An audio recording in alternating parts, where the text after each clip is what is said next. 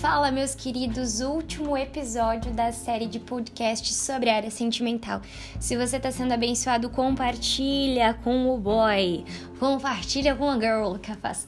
Se você está sendo abençoado, fale, fale, compartilhe. Por fim, nós vamos falar sobre o tempo de Deus, né? Recapitulando, a gente falou sobre como saber se é a pessoa certa, como saber se eu sou a pessoa certa, quais são os fardos desnecessários que eu tenho carregado e o tempo de Deus, certo? Uh, Eclesiastes 3 diz que há tempo para todas as coisas e que tudo é perfeito ao seu tempo. Se você for comer uma laranja verde, você vai odiar a laranja para sempre e você sempre vai pregar contra a laranja. E isso acontece com muitas pessoas. Elas provaram do casamento verde e elas dizem: Olha, casamento não presta, não case, fique solteiro, fique pegando, sem compromisso, porque elas comeram uma coisa verde. Porque a, a, laranja ela é ótima na estação certa, ela é doce na estação certa. Então eu venho aqui te encorajar sobre o tempo de Deus. Talvez você tenha ficado se, decep... se... talvez você tenha se decepcionado porque você uh, no último podcast ouviu, foi lá se declarou para aquela pessoa linda, maravilhosa, cheirosa, lindíssima.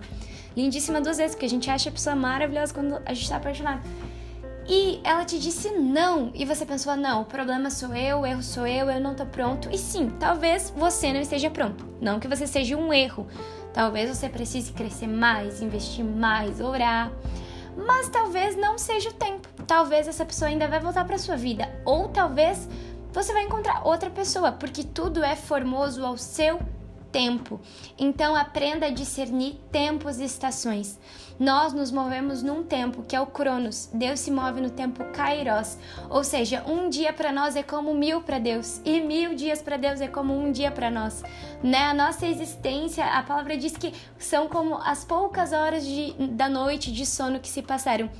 Então, às vezes, você tá aí ansioso, querendo muito ter alguém para você chamar na sua casa para jantar, para ver um filmezinho, e Jesus está dizendo: "Vai chegar esse tempo, meu filho, minha filha, mas antes você precisa dedicar o seu tempo a mim.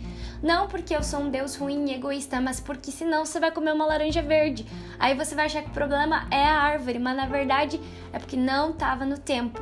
Então aprenda a discernir o tempo a palavra também vai dizer: não despertem o amor antes do tempo.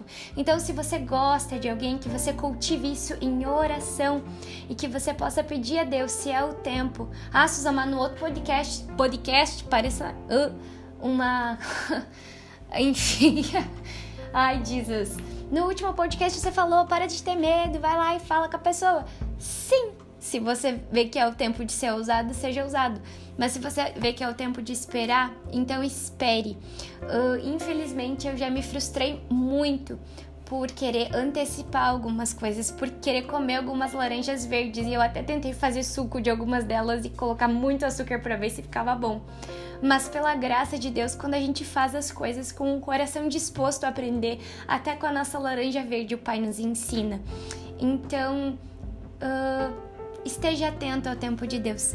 Qual é o tempo que você está vivendo? É o tempo de você se dedicar à tua faculdade? É o tempo de você abrir uma célula na tua faculdade? É o tempo de você se dedicar ao trabalho? É o tempo de você se dedicar ao ministério? É o tempo de você orar com alguém?